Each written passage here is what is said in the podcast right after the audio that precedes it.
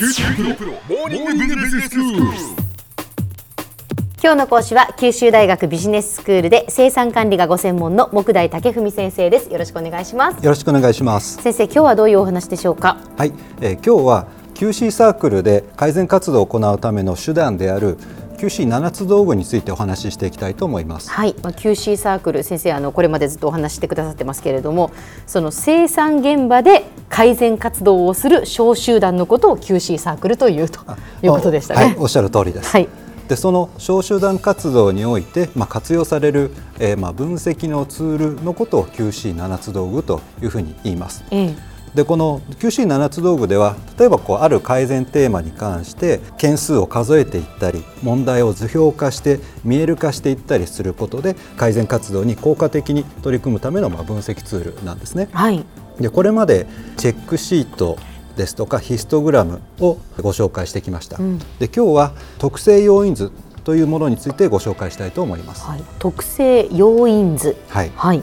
例えばですねお部屋の片付けをすることをちょっと考えてみたいと思います。ええー、と今私たちの目の前には実はちょっとこう乱雑に散らかった部屋の写真が、そうですねえー置いてあるんですがまさにこの足の踏み場がないっていうのはこういう状態だなっていうような部屋です。物がいっぱいです。この部屋をですね、まあ綺麗に片付けて、えー散らからないようにするにはどうしたらいいかということを考えてみたいと思います。実は生産管理では 2S という考え方があります。ええ。これは整理整頓の頭文字を取ったものなんですね。うん、もう少し具体的に言いますと、うん整理というのはいるものといらないものを分けていらないものを捨てること、うん、整頓とは必要なものを必要な時に取り出せるようにすることなんですね。なるほど。なんかもう整理整頓って一括りにして整理整頓イコール片付けっていうふうに思ってしまいますけれども、それぞれ違うことなんですね。実は違うんですね少し、えでこの 2S を実践することというのはこの生産現場において効率を上げたり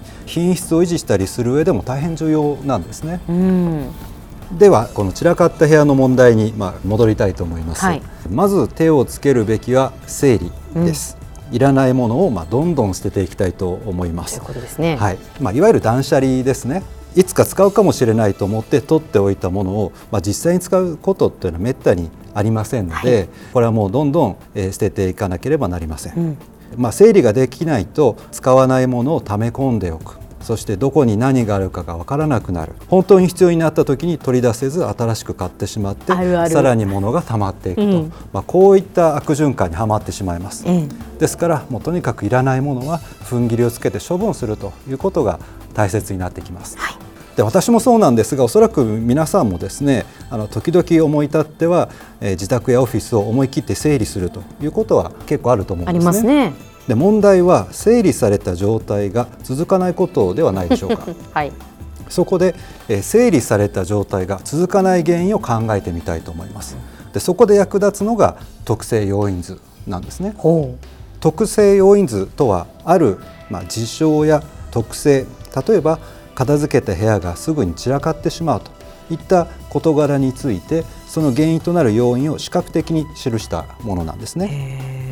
へこの、えー図がですね魚の骨のように見えることからフィッシュボーンチャートとも言われますえ。うん。まずあの紙を1枚、えー用意しますはい。その紙の中央の、まあ、右端の部分に問題となる事柄を書き込みます。なるほど。これはあのキーワードでも結構です。じゃあまあこの場合は部屋がすぐに散らかるとか、片付かないとかそういうことでいいそういったわけですね。ことを、まあ、紙の右端に書いてください、ええそしてそこに向かって左から右に長い矢印を書き込みます、はい。これが魚の背骨に当たります。ええ。次に問題の事象を引き起こすと考えられる、えー要因を列挙していきます、片付けた部屋が、まあ、すぐに散らかってしまう、まあ、理由を考えるわけですね。はいはい。で例えばどういうものがあるでしょう？そうですね。まあ時間がない。そうですね。時間がない、それからとにかくもったいなくて物が捨てられない。あそうですだね。とか、ええーまあ、部屋が狭くて置く場所がないだとかえとりあえず置いちゃうとかね。ですよね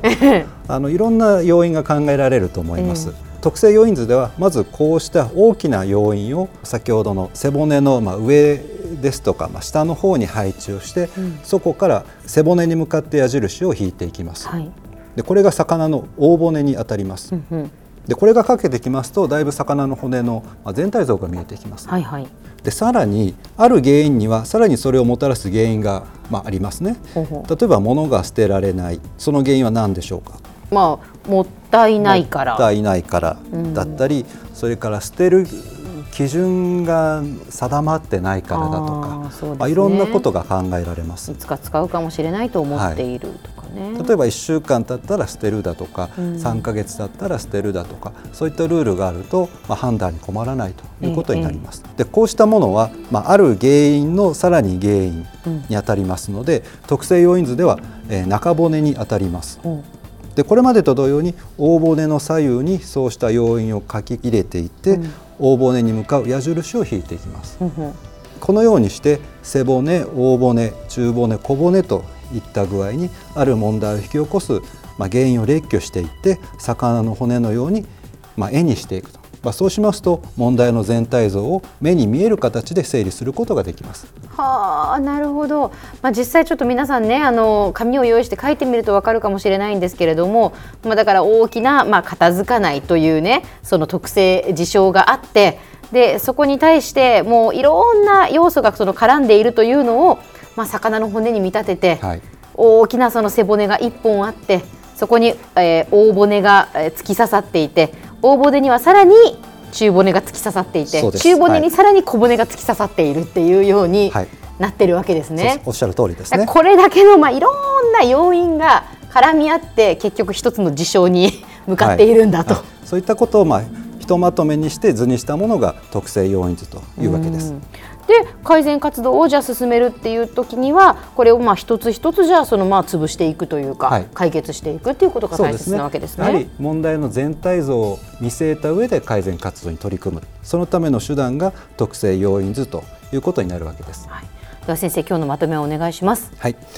改善活動を進めるためには改善テーマについて原因を把握することが重要です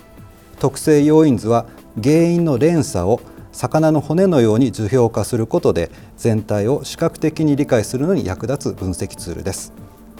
今日の講師は九州大学ビジネススクールで生産管理がご専門の木大武文先生でした。どうもありがとうございました。ありがとうございました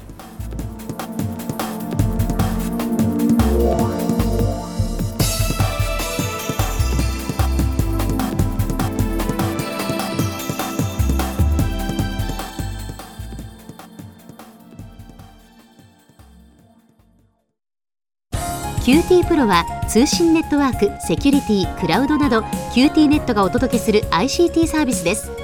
九州中に展開した光ファイバー網を基盤に一番身近なビジネスパートナーとして九州の企業自治体の皆様をサポートします。詳しくは QT プロで検索を。